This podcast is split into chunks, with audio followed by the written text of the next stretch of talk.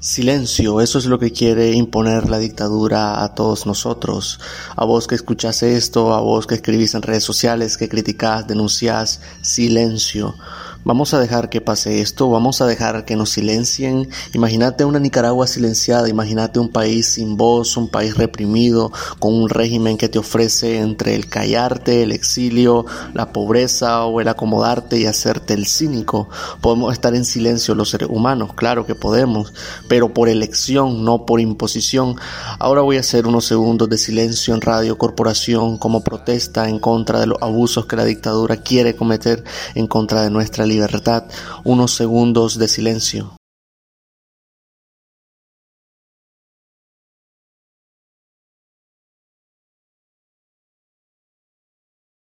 No, tu radio no está dañada, tu servicio de internet no se dañó, solo fueron unos segundos de silencio en protesta contra la dictadura de Daniel Ortega y Rosario Murillo, que quieren dejarnos sin libertad, quizás uno de los derechos más importantes y fundamentales de los seres humanos, el derecho a la vida y el derecho a la libertad, fundamentales para la existencia, eso nos quieren arrebatar. Voy pidiendo libertad y no quieren oír es una necesidad para poder vivir. La libertad, la libertad, derecho de la humanidad. Es más fácil encontrar rosas en el mar. La la la la la la la, rosas en el mar.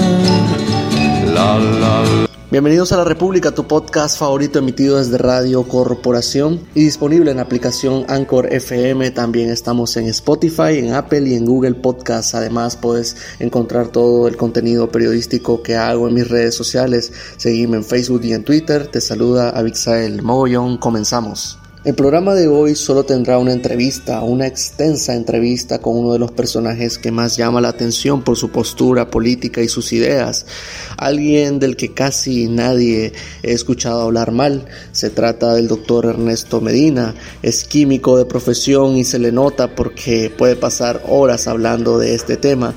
Aquí nos cuenta los entresijos que se están viviendo en el esfuerzo de unidad de la oposición, sus errores, su falta de liderazgo y asegura que Ortega se prepara para robarse las elecciones de 2021. Ernesto Medina en la República.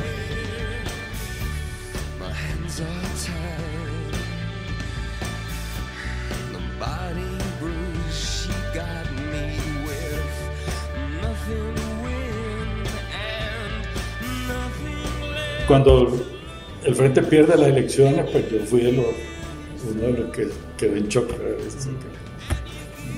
tampoco lo esperaba. Y pues también fue una sacudida, entonces yo comencé a, a reflexionar sobre pues, que había hecho en, en esos 10 años. Y, aunque había hecho cosas, porque no, no, no, me arrepiento y creo que se hicieron, como digo, en el campo de investigación se lograron formar unos grupos muy interesantes que desgraciadamente pues ahora ya no, no existen. Pero eh, en lo político obviamente había mucha frustración y pues con, con, mi esposa decidimos que era bueno irnos por un tiempo para ver Nicaragua de larguito y, y, pues ver qué hacer. Pues en realidad pues yo lo que quería era volver ya de lleno a la, a la investigación, pero también quería cambiar un poco mi, mi, campo. Pues yo me había formado y me considero que soy como de los últimos dinosaurios de la química, fue una química muy tradicional, todavía no habían computadoras, pues habían algunas enormes, pero pues no era una herramienta que todo el mundo la podía usar. Y habían surgido campos nuevos, pues sobre todo en el área de biotecnología, biología molecular, ah, que, eran nuevos. Entonces, yo tenía curiosidad de, bueno, qué era eso. Y, y, como había hecho muchos contactos en, en Suecia principalmente, hablé con un profesor y le, le propuse, mire, yo quiero pues, primero salir un poco de Nicaragua y, y conocer pues, eh, unos campos nuevos. Y él me dijo, mira aquí, porque él era el jefe de un laboratorio muy grande en, en, uno de los grandes institutos de investigación de, de, Suecia, el Instituto Karolinska. Y él me dijo, bueno, venite, me dice, aquí hay un grupo que hace química, me dicen, pues que es lo tuyo. Pero hacía química con sustancias aisladas de, bacterias, porque su campo era el desarrollo de vacunas, de, de vacunas contra bacterias, no, no, eran virales pues, como el coronavirus, pero con bacterias. Y me dice, también tenemos pues gente que trabaja en biotecnología, fermentación, yo sé que aquí puedes pues, ver lo que te interesa y lo, lo, trabajas. Entonces conseguimos, el, gobierno sueco me dio una beca pues muy generosa, me pude ir con mi familia y en ese momento teníamos dos hijos. Uh -huh. Y pues me pasé un año investigando. Eso en los 90. Eso fue en el 91 y que también pues, fue un año dedicado enteramente pues, a, a, investigar. Vivíamos en un apartamento frente al instituto, o sea, me, cruzaba, me, cruzaba, la calle, como no teníamos dónde ir para los, los, fines de semana, yo me iba al laboratorio, como no había nadie más, a veces los muchachos se iban conmigo, uh -huh. había una mesa de ping-pong ahí donde jugaban los técnicos en los descansos sí. y los chavalos ahí. Y, y fue un año muy productivo también, yo en ese año hice tres publicaciones sobre temas de, de, de bacterias, pues de compuestos de bacterias que podían tener alguna relación con la respuesta inmune. ¿Y es cuando vuelve que ya...? Después, no, en el 92, cuando terminando en Suecia, eh, otros amigos que, pues, que, había conocido de la universidad en, en León eh, me contactaron porque con ellos habíamos comenzado a trabajar en un proyecto para fundar una facultad de veterinaria en León. Pero la cosa se había estancado, no, no había avanzado. Y ellos pues me contactaron y me dicen, mira, yo sé que vos todavía no estás listo para volver a Nicaragua. Nicaragua es difícil y ¿por qué no te venís aquí? Ellos eran profesores de la Facultad Veterinaria de la Universidad de León, en el norte de, de España. Y me dicen, pues venís aquí, seguís haciendo ciencia en las cosas pues, que, que te interesan ahora y trabajamos con el proyecto, pues tratamos. A ver, ya con vos aquí tal vez podemos convencer al rector porque la cosa no había avanzado, porque el rector de esa universidad pues no era muy simpatizante de, de estos amigos míos. Por cuestiones políticas, extrañamente la política de todos lados, ellos eran del Partido Socialista. Para que tengas una idea, eh, un miembro de ese grupo era un profesor de la Facultad de Derecho que terminó siendo eh, presidente sí. de España, Zapatero. Mm. Él era de, de ahí de, de, León. Y el rector era el PP. Ah, okay. Entonces el rector no quería saber nada de ellos. Mm. Entonces yo llego y efectivamente pues yo hablo con el rector, le cuento el proyecto, él muy simpático, pues muy respetuoso, pero sí. la cosa no, no caminaba. Mm. Y ellos, pues como querían que la cosa se hiciera, me contactaron con el rector de la Universidad de Zaragoza, que por esa casualidad, yo diría, la mano de Dios que está detrás de todo, era de León.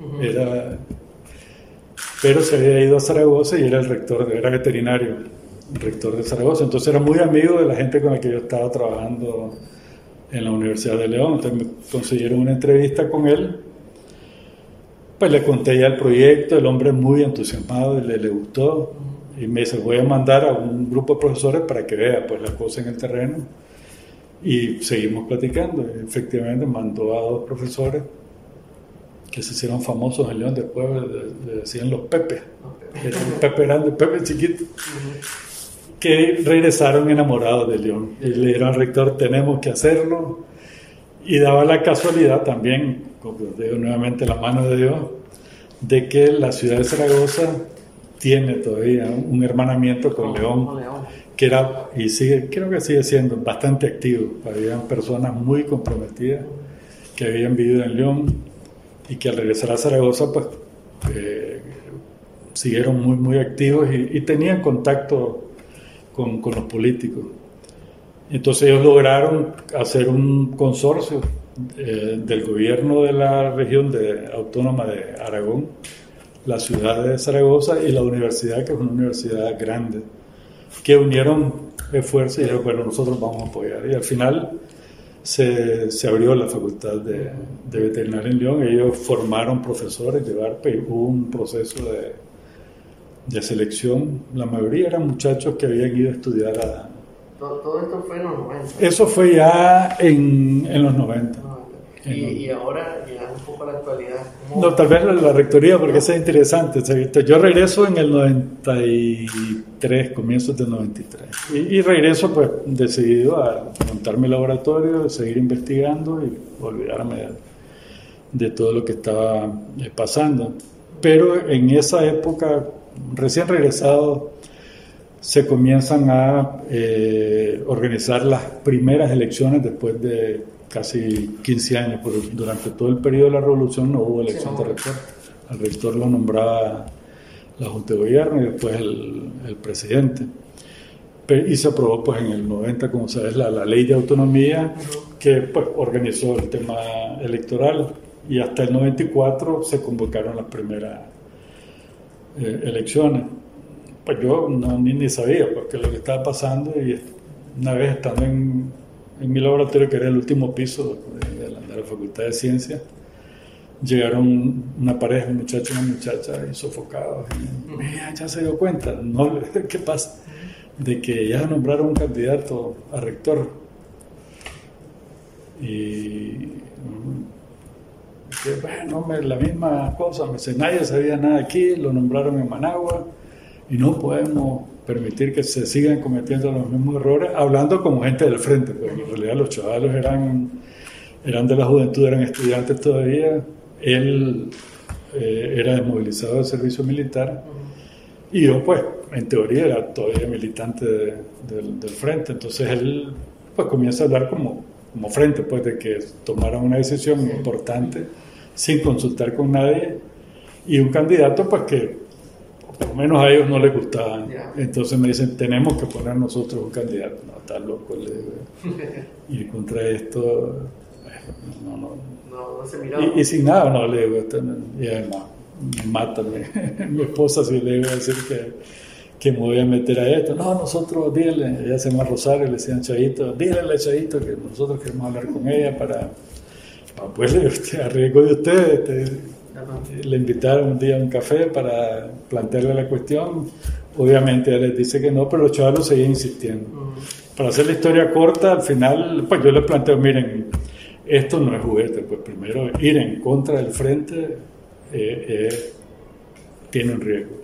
Y además tenemos todas las de perder. Y no es cuestión pues de que poniendo un nuevo rector esto va a cambiar.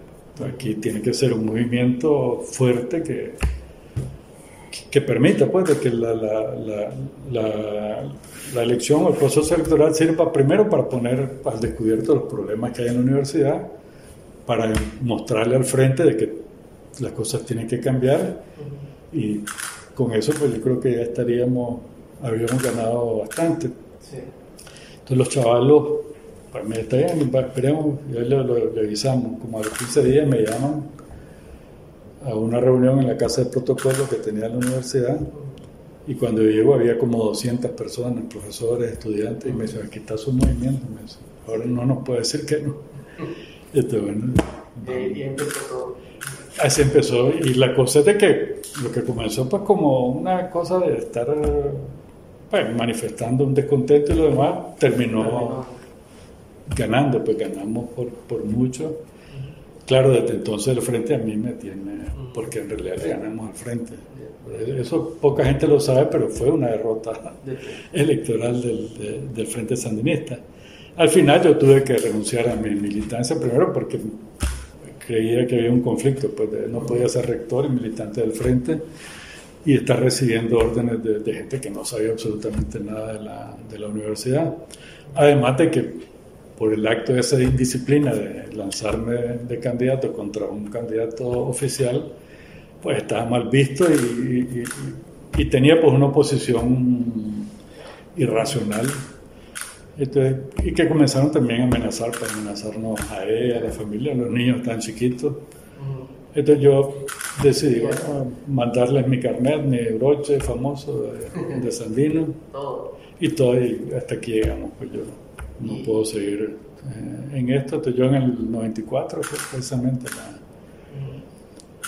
y, y, así fue la historia. Después fui presidente del CNU en la época famosa del 6%, que es otra historia, que tal vez algún día hablamos de eso, porque fue una época muy difícil y, no se conocen pues los entretelones que en parte creo yo ayudaron al frente a sobrevivir y a, estar donde están ahora por toda la manipulación que hubo del 6% que también fue conflicto porque pues, yo ¿Cómo termina ahora metido en el grupo de oposición? Mira, termino yo. Yo fui rector tres periodos, fui 12 años rector de, de, León. Después de esa primera elección, las otras dos, pues ya no tuve oposición.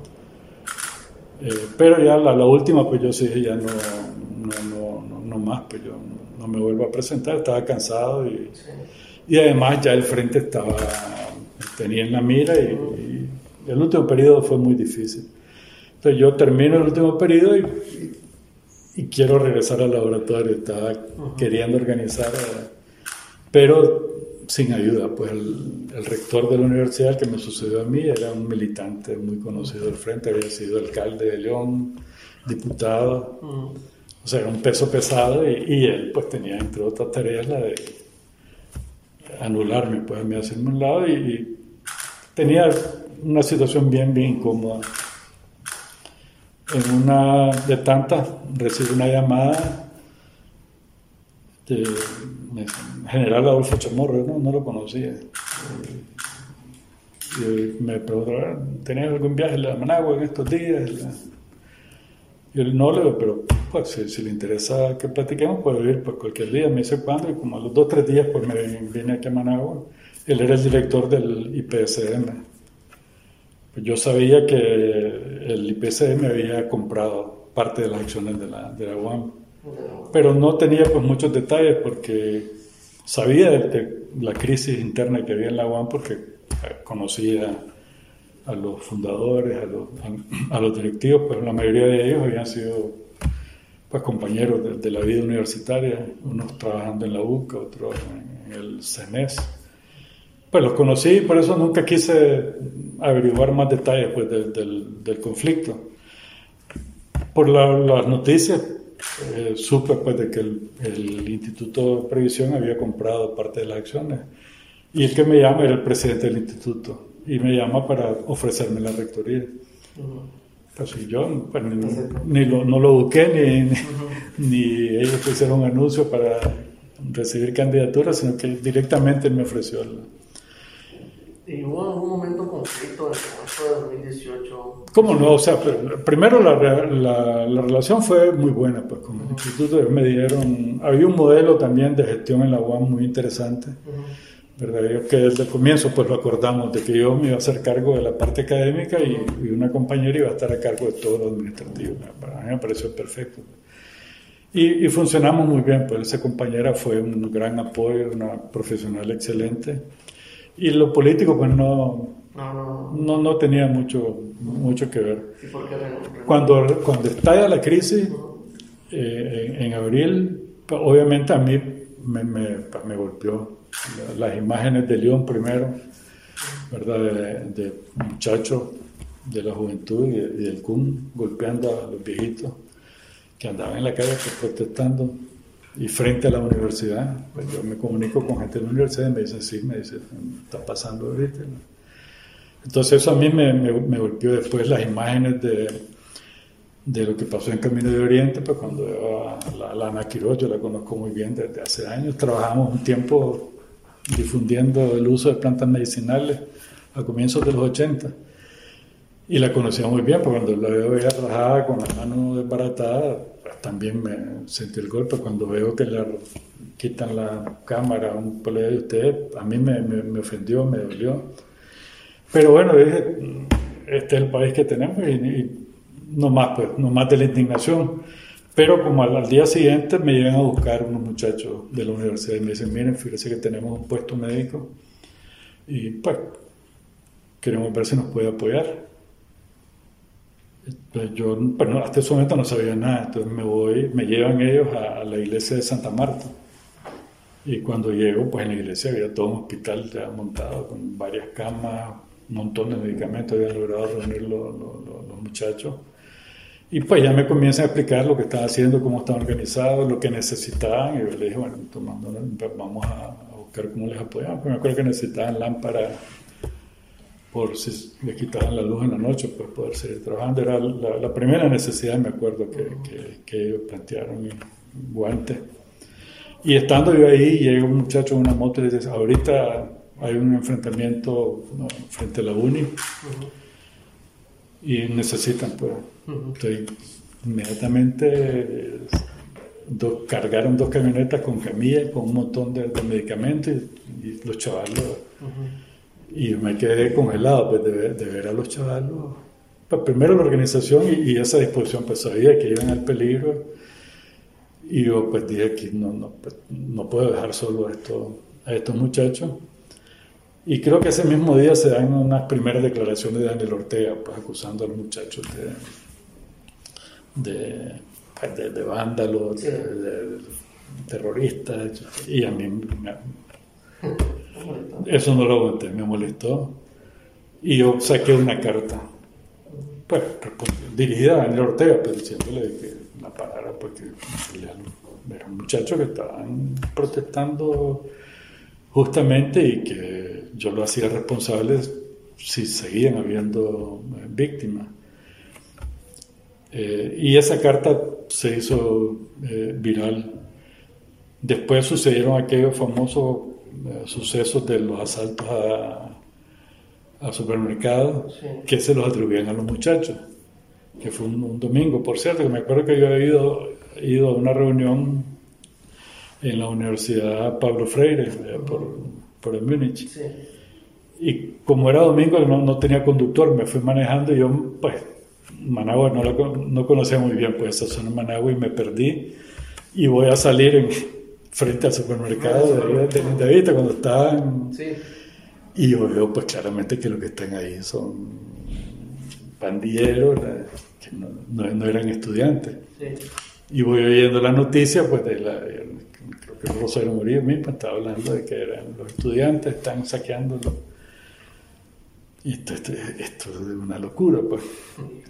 después, ya de regreso a la casa, paso por otro supermercado que había, creo que es Monseñor Lescano, en una esquina, pero ahí estaba la gente del barrio acordonando el supermercado. Y al fondo yo miro pues las motos y eh, aquí esto está y Esto está mal. Cuando, usted lanza esta carta y luego pues... Mira, a mí de la, universidad me llaman, me dicen, mira, pues no queremos que la universidad se involucre.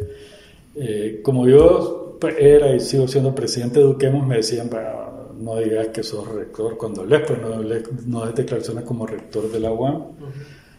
Habla como Eduquemos, presidente de Eduquemos. Yo le digo, mira, esto es difícil, pues la gente cuando me ve, el rector de la UAM, aunque no lo diga pero bueno, tener cuidado. Y en realidad yo hablé con los muchachos, pues les dije, mira aquí la universidad, por favor, pues, ni se la tomen, ni hagan alborotos aquí, ¿verdad? Porque, bueno, vamos a poner todos en, peligro y, el espacio que tenemos aquí, pues de maniobrar y del otro se nos va. Y los muchachos lo respetaron, o sea, nunca hubo ahí en la, en la UAM eh, pues, problemas de, de, ningún tipo y los chavalos seguían haciendo sus su, cosas. Cuando me llaman al diálogo, pues yo lo primero que hago es informarle, miren, me llamaron al diálogo, yo quiero contribuir. No estaban muy contentos, pero pues está bien, pues la... ¿Usted, cierto que usted fue vetado al diálogo? Sí, a mí me, me, me llamaron los, obispos. después me... ¿Quién me llamó? De, eh, Monseñor Álvarez. también un día de tanto me llamó el padre Idiaque de la UCA. Mira, Ernesto, eh, me llamaron de la conferencia episcopal que quieren, pues te están tratando de localizar, pero no tenían tu, tu teléfono. Entonces me pidieron que, que, te invitara a una reunión. Entonces, si querés, nos vamos juntos. Entonces, llegué a la UCA y me fui con el padre Idiaque a, a la conferencia episcopal. Cuando llegamos ahí, pues vemos un montón de gente. Nos dijeron, bueno, vengan para acá, por favor, a un cuarto y al ratito llegó Telémaco Talavera. pues, ¿Qué sería esta cuestión? Pues, al ratito llegó, llegó Monseñor Álvarez y ya nos, nos, comenzó a explicar, pues nos dijo, miren, el gobierno nos pidió que colaboráramos en organizar un diálogo nacional y pues queremos invitarlos a ustedes a ver si quieren pues, pues, participar como representantes del sector universitario, académico. Entonces no entendíamos un poco, bueno, qué hacía Telémaco eh, ahí. Y, y, él tampoco lo, lo, explicó mucho. Pero nos dice, mire, queremos pues, que entre los tres eh, trabajen una propuesta eh, de, de, agenda sectorial, o sea, de la agenda de los problemas de la universidad, etcétera. Entonces nosotros no, no le dijimos nada. Está bien, pues vamos le dijimos que sí, que aceptábamos ser parte de la cuestión. Pero cuando salimos, bueno, miramos en otro salón que estaba Luis Sánchez, el doctor Turenman, Azalia, de la gente que yo conocía. En otro estaba Sandra, eh, Sandra Ramos, perdón, Luis Barbosa, Chepón Espinosa. Una mezcla bien rara. y, pues ya cuando asociamos con lo de sectorial nos imaginamos pues, que, que ellos representaban a otro a otros sectores. Entonces, cuando salimos, le digo al padre, padre, vamos a, a platicar para ver qué, qué, piensa usted de esto. Y coincidíamos pues de que lo de sectorial no tenía mucho sentido. Y de que lo de Telemaco, a pesar de que pues, Telemaco siempre lo he considerado pues un colega, amigo, lo he respetado. Obviamente tuvimos diferencias sobre todo cuando él comenzó a ser el vocero del canal, pero siempre dentro del respeto, pues. Y, yo lo aprecio mucho, pues yo ya era rector cuando él llegó, como un rector bien, bien joven, yo lo apoyé, porque me pidió apoyo cuando se iba a reelegir la primera vez, y yo le mandé pues del los grupos de danza, las chochadas esas. Pero, pero en ese momento cuando a esa reunión no le dijeron como que estaba vetado? No, no, no, yo di por un hecho que ya estaba, que, que, ya era parte de la cuestión. ¿En qué momento le Mira, después de esa primera reunión, pues cuando ah, platiqué con el padre Iaques y vimos de que la cosa estaba un poco rara, eh, pues él me dice, padre, vos conoces a esta gente, a lo que mencioné, hablar con ellos para ver qué piensan. Entonces yo fui, hablé con, una reunión en la casa del doctor Turner, me acuerdo, en la que llegó Azalia, y creo que llegó Sandra, que eran pues, del sector laboral y de la sociedad civil.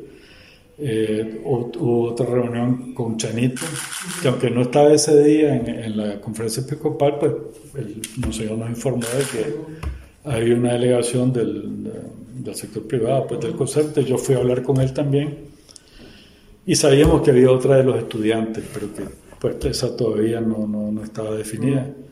Y conversando pues con ellos sobre si íbamos a ir a un diálogo sectorial y todos estamos de acuerdo en que no, pues de que lo sectorial queda para después, que primero había que resolver los, los famosos tres temas de justicia, paz y democracia. Y todos coincidíamos en, en, eso.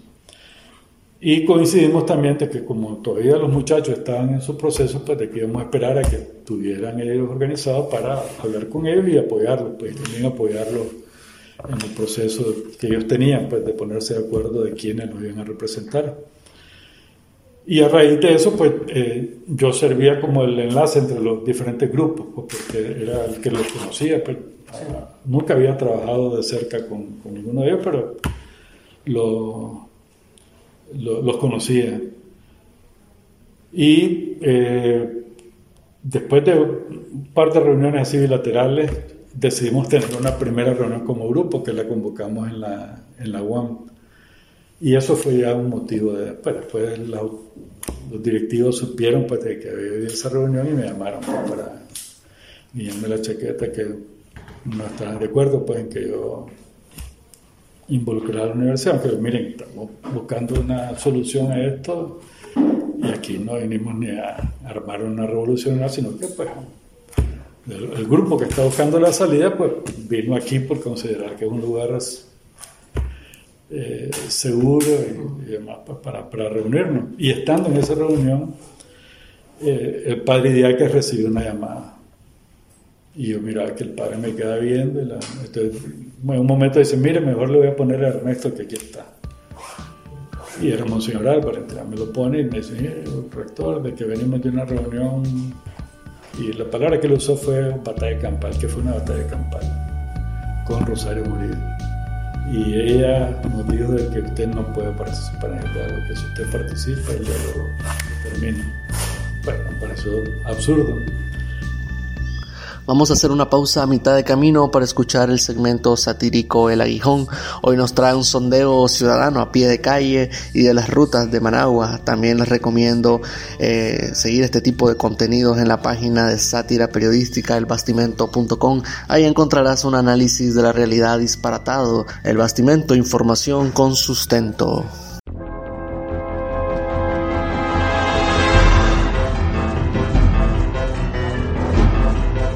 El aguijón. El aguijón. En el aguijón decimos lo que pensamos, duela quien le duela.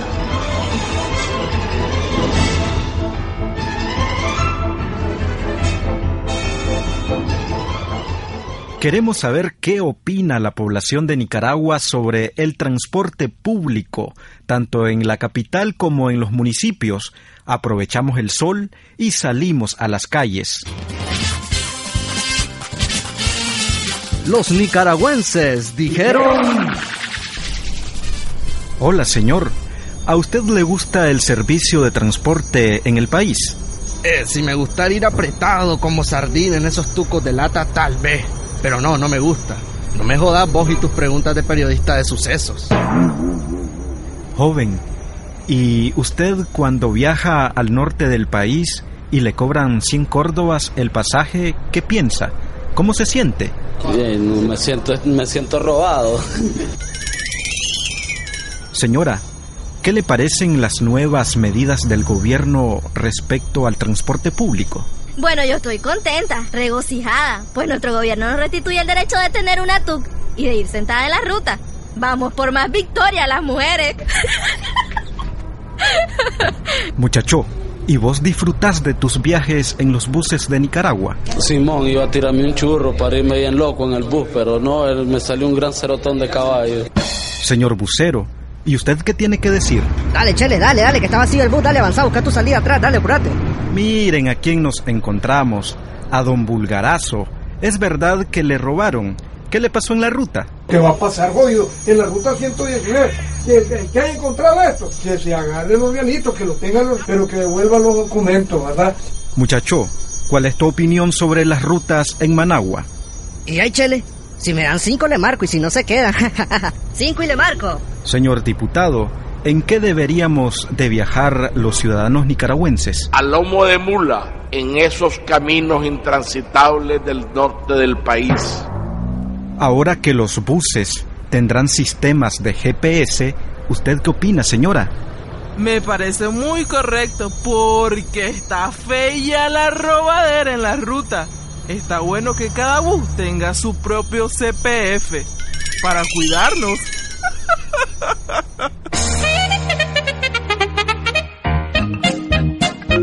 Tenemos a un invitado de actualidad.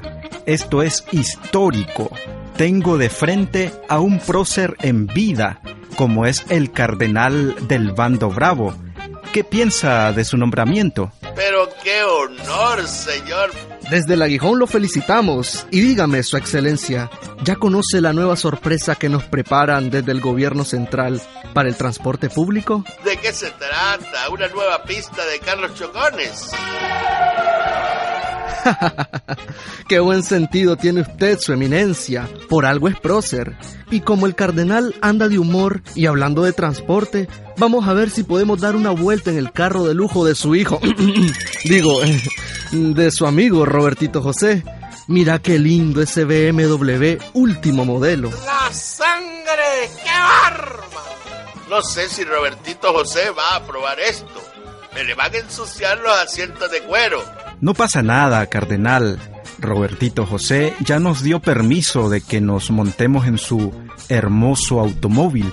Solo nos pidió que no se lo ensuciáramos. Bueno, si Robertito José dio su venia, supongo que está bien. Vio, cardenal. Por eso nosotros lo queremos. En el fondo. ¡Ay, carajo! Ya se lo ensuciamos el carrito a Robertito. Mira vos, Todas las ruedas sucias. ¿Y de qué se lo llenamos? Parece que es mierda de caballo. Ya nos embarramos. Eso nos pasa por no usar el transporte público. Aunque cada vez que lo usamos, yo también me, Me siento robado.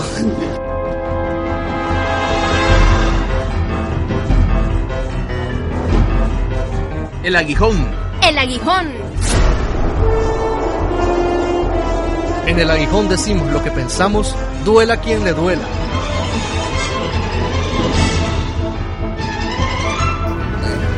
Y muchas gracias por seguir en sintonía de Radio Corporación. Seguiremos escuchando al doctor Medina en esta entrevista.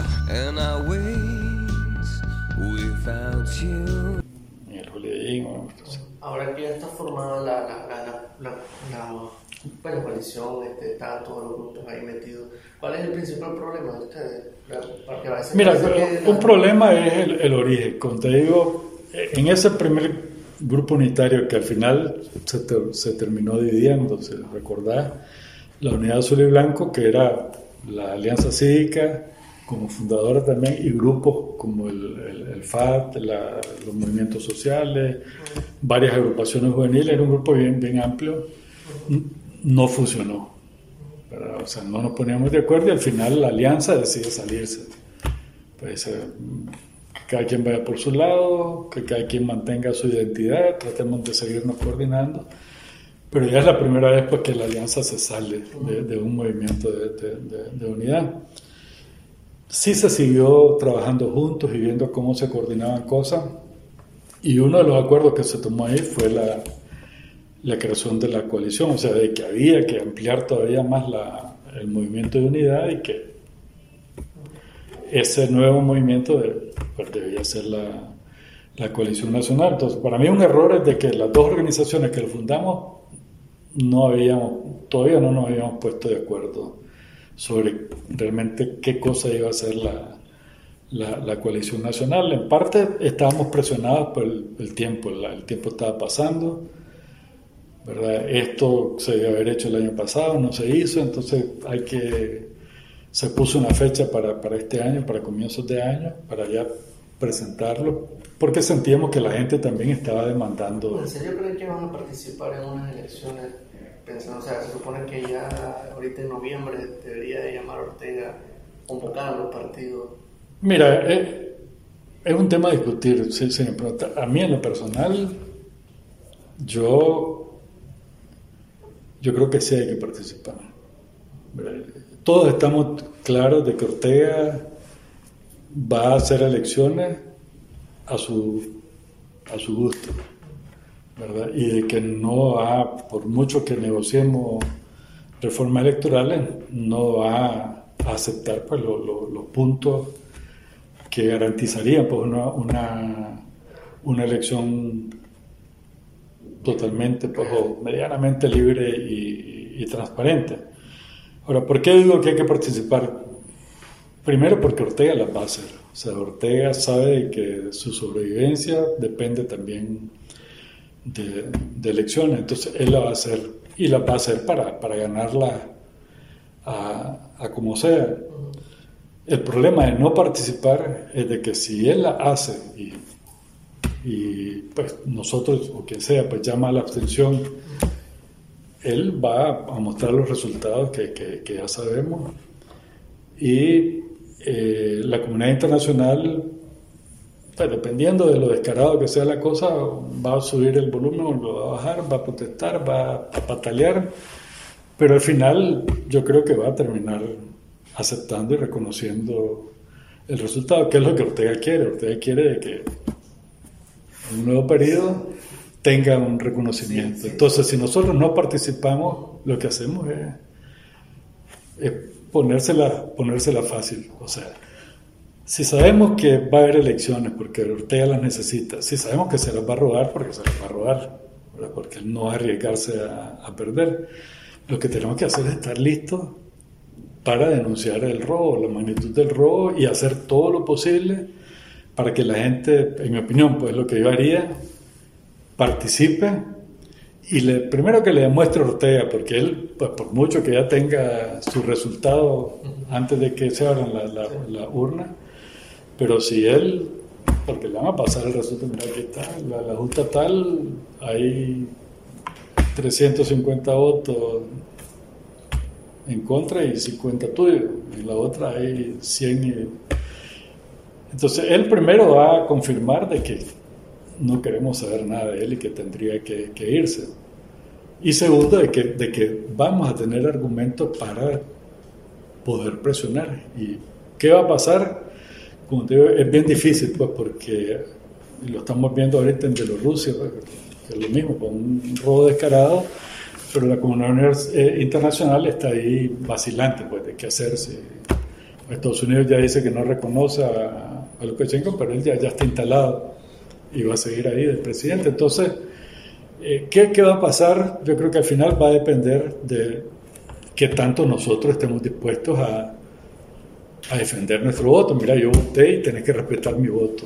Y te lo estás robando descaradamente porque aquí tengo yo resultados. Eso significa que tenés que tener un- un tendido fuerte, sólido, fiscales que no se vendan, que no se dejen amedrentar. O sea, gente que esté dispuesta a arriesgarse porque Ortega va a acosar y va a sacar a, a Para los... tener eso necesita una organización, pero no Correcto, son, y no es la- son capaces de ponerse de acuerdo. Es el problema que tenemos, pues, de que eh, en cosas mucho más sencillas no estamos de acuerdo, no, no nos hemos puesto de acuerdo. ¿Por qué todavía no han, este, a ver, hablando con la gente, la gente lo que también adolece un poco que falta liderazgo. Miran el montón de gente ahí metida, pero no saben que, ok, quién va a ser el candidato, quién va a votar, estamos en año preelectoral, ya deberíamos de estar empezando a hacer campaña. ¿Por qué la, la coalición no tiene a, a un, a un Mira, hay varias razones. Una, yo diría que son culturales. Yo diría de la nueva cultura que surgió a partir de abril. Primero, el, el- lo- los anticuerpos que hay a- al caudillismo. ¿Verdad? Y cualquiera que aparece ahí perfilándose como candidato ya es sospechoso de, de caudillo, de que él ya quiere, y ya lo comienzan a ver mal, lo comienzan a, atacar, y una de dos, pues, o, o pues ya nosotros mismos las hemos anulado, las hemos asustado. Otras no se atreven, pues, ¿para qué me voy a proponer si ya me van a terminar crucificando? Entonces, ha- hay una cuestión de eso, pues, de que la gente rechaza al caudillo, no quiere tener caudillo, pero por otro lado sí está haciendo falta, pues porque esto está como está, porque el liderazgo que hay ahorita es muy débil, no ha sido capaz de, de- de plantarse y de, y de decir, miren señores, que no podemos seguir perdiendo tiempo discutiendo cuestiones que sí son importantes, pero no es lo que la gente está esperando ni lo que tenemos que hacer para que esta cuestión se mueva. Entonces yo, yo creo que, que sí tiene que resolverse ese problema de liderazgo que, que- que es real, pues, y el liderazgo actual yo creo que ha sido torpe también. O sea, no, no, viendo lo que está pasando, pues no, no ha hecho lo que tiene que hacer para, para buscar soluciones y más bien estamos buscando siempre lo fácil, pues yo me voy porque no me gusta y me voy para hacer otra parte. En una primaria usted participaría, le gustaría ser Yo- candidato, candidatura. No, yo ya- Fíjese que me, algo que me sorprende de usted que la gente tiene mucha confianza en usted y no es la primera vez que alguien me dice, ella sería un buen candidato a la presidencia o al menos a tener vicepresidencia, tener un cargo. No, no, no. Mira, yo, yo siempre mi papel en Nicaragua lo vi en la educación. Tengo ideas para el sistema educativo, me considero pues un educador antes que cualquier otra, otra cosa. Y, Pero no- y para serte más franco, mira, lo que está pasando en estos días, pues en los que yo he decidido lanzarme abiertamente, decir lo que pienso, alertar del peligro de otra división más que venga desde la Alianza Cívica, porque creo que eso le va a hacer daño a la Alianza y obviamente va a ser eh, muy, muy, muy negativo para el, el esfuerzo de, de- de unidad. Entonces yo, si hay algo en lo que me siento tranquilo pues en mi vida, es de que, de que nunca me he quedado callado. O sea, cuando veo que hay algo que no me gusta, que está mal, yo expreso mi opinión, aunque sé que a mucha gente no le va a gustar, que es lo que está pasando ahorita. Tampoco me gusta que me vean cara de imbécil. ¿verdad? Yo siento de que por mi formación, por mi experiencia, tengo una capacidad de análisis para poder ver Y, y, es lo que yo con Ortega no tengo nada personal, pero si hay algo que yo rechazo de Ortega es que crea que yo soy estúpido, de que me va a vender una barbaridad y ya no se diga de la señora. ¿Verdad que cuando yo la oigo, lo que yo siento es, pero si me está viendo la cara esta señora, seguro que me está viendo a un pelele, a un estúpido, y yo no soy eso. Entonces no me quedo callado y digo lo que, lo, que pienso. Pero yo creo que eh, lo que está pasando en estos días me ha dicho que no estoy hecho para la, para la política. Pues, pues no, aguanto la hipocresía, los dobleces. Eso yo, no puedo. Y, estoy viendo ahorita, pues, compañeros a los que yo estimo, a los que aprecio mucho, que están cayendo en eso y que supuestamente son los portestandartes de la nueva Nicaragua. y yo digo, no.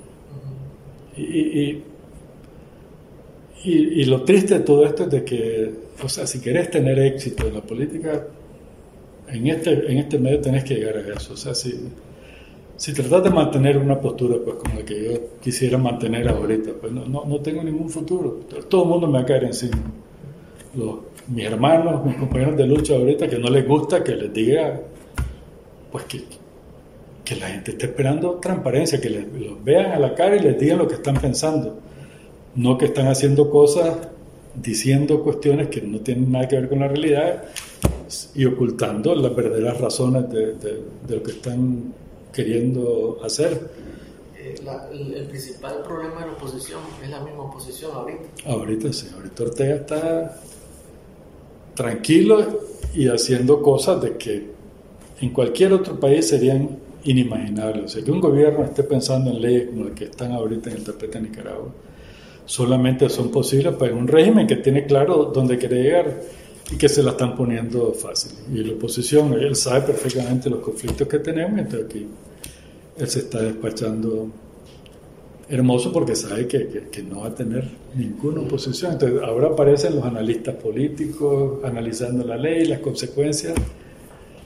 Eh, y, uno mira el recorrido de la Alianza, la Unidad Nacional, todos estos grupos durante este, poco tiempo, desde que empezaron a existir, y la verdad es que no invita al optimismo, porque, a ver, si no han logrado hacer algo, menos creo yo que con el agua al cuello. Yo miro como que van a ir a elecciones, pero una manera bastante... Mira, yo, yo, yo sí todavía creo que es difícil, como te digo, y, lo que te manifesté antes, lo que está ocurriendo en estos días, a mí me, me, ha movido un poco el piso. Yo considero que soy un optimista irredento, irremediable. Siempre trato de ver el lado positivo de las cosas por mi propia sanidad mental y la, y la de mi familia, pero yo no quiero que mi familia esté sufriendo angustia. Yo solo me acuerdo cuando estaba pues con los problemas de la Universidad de León. Yo vivía en la casa de mi mamá, pues separado por una, una puerta.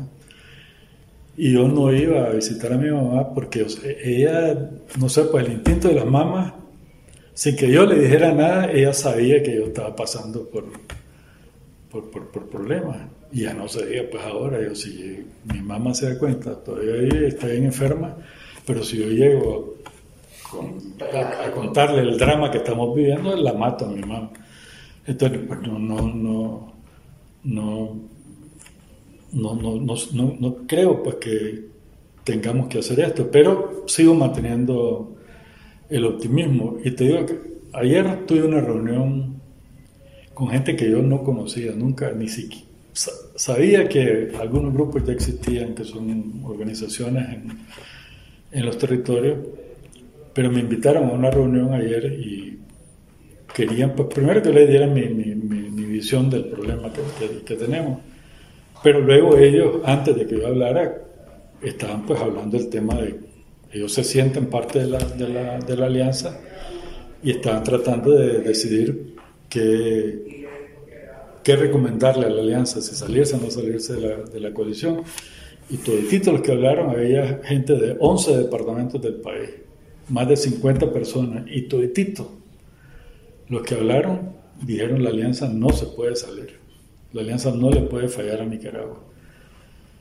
Y pues gente que está esperando a ver qué, qué pasa, pero hay gente que yo creo que independientemente de qué pase, ellos ya saben que el, que el mandato debe ser la unidad y ellos van a seguir adelante. Parece como que la, la, base de todos estos grupos, incluso el nicaragüense que no está metido en la alianza, que no se siente parte, tiene más claras las cosas Así que, es. que este grupito que, que Desgra- está- Desgraciadamente así es. Mira, yo- la reacción a las palabras que oí el- en el acto del 14 de septiembre, que fue también una reacción de, o sea, la alianza tenía que estar ahí en ese acto, era un acto de la coalición.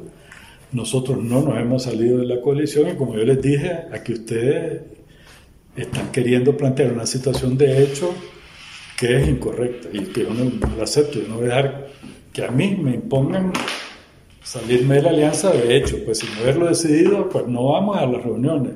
Hay un acto el 14 de septiembre, que es un día lleno de simbolismo para Nicaragua y la alianza no va a participar. Yo en, la mañana, pues cuando miré que nadie iba a ir, y, pues, y con una actitud complicada, yo mandé un mensaje, yo voy a ir.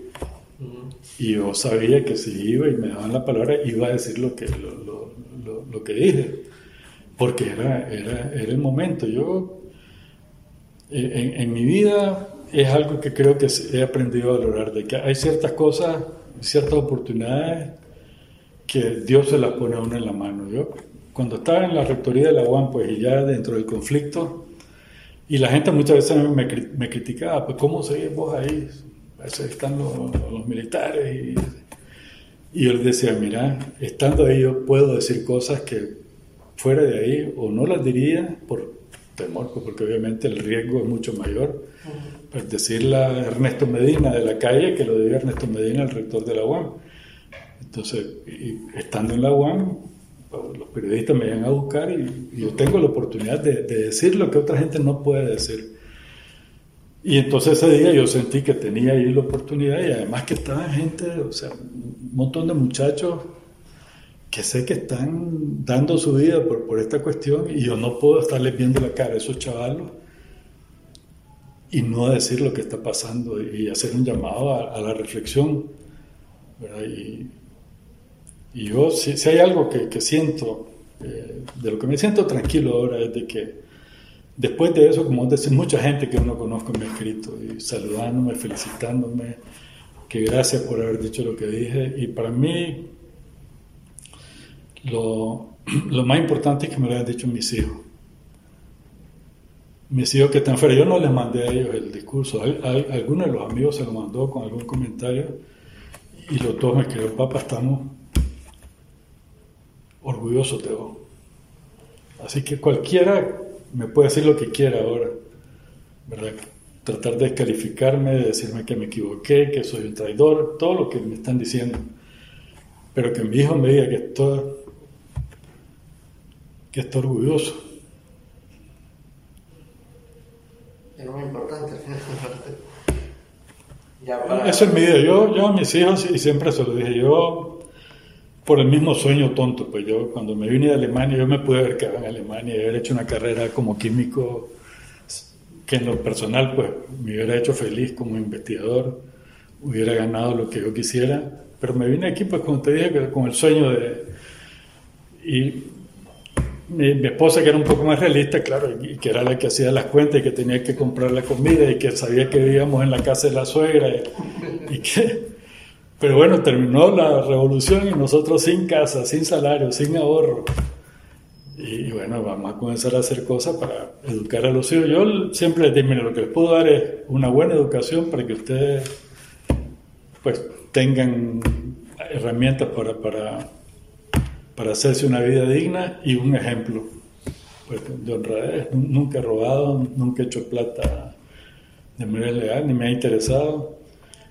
Y ahora, pues, la, la oportunidad que me ha dado Dios de, de poder, por lo menos, decir cosas eh, en una situación muy, muy difícil para Nicaragua, ya para mí la vida está hecha. Así que cargos y otras cosas no tienen ningún valor comparado con, con la satisfacción pues, de saber de que mi familia se siente orgullosa de mí, cree que voy a hacer un buen recuerdo para, para mis nietos que no los puedo disfrutar por la misma situación que tenemos aquí. Escuchando e- esos sacrificios que ha hecho volver a Nicaragua, pudiendo haberse quedado fuera, teniendo ahora a sus hijos fuera del país, no poder disfrutar a sus nietos, ¿cómo se sentiría usted que al final Ortega venga y se robe las elecciones eh, en 2021 y, y como un peso enorme saber que este hombre va a tener, entre comillas, legitimidad para estar otro, cuatro años ahí metido. Y a mí eh, el gran temor es de que, pues ya viendo y conociendo mejor a Ortega, es fácil adivinar el futuro de Nicaragua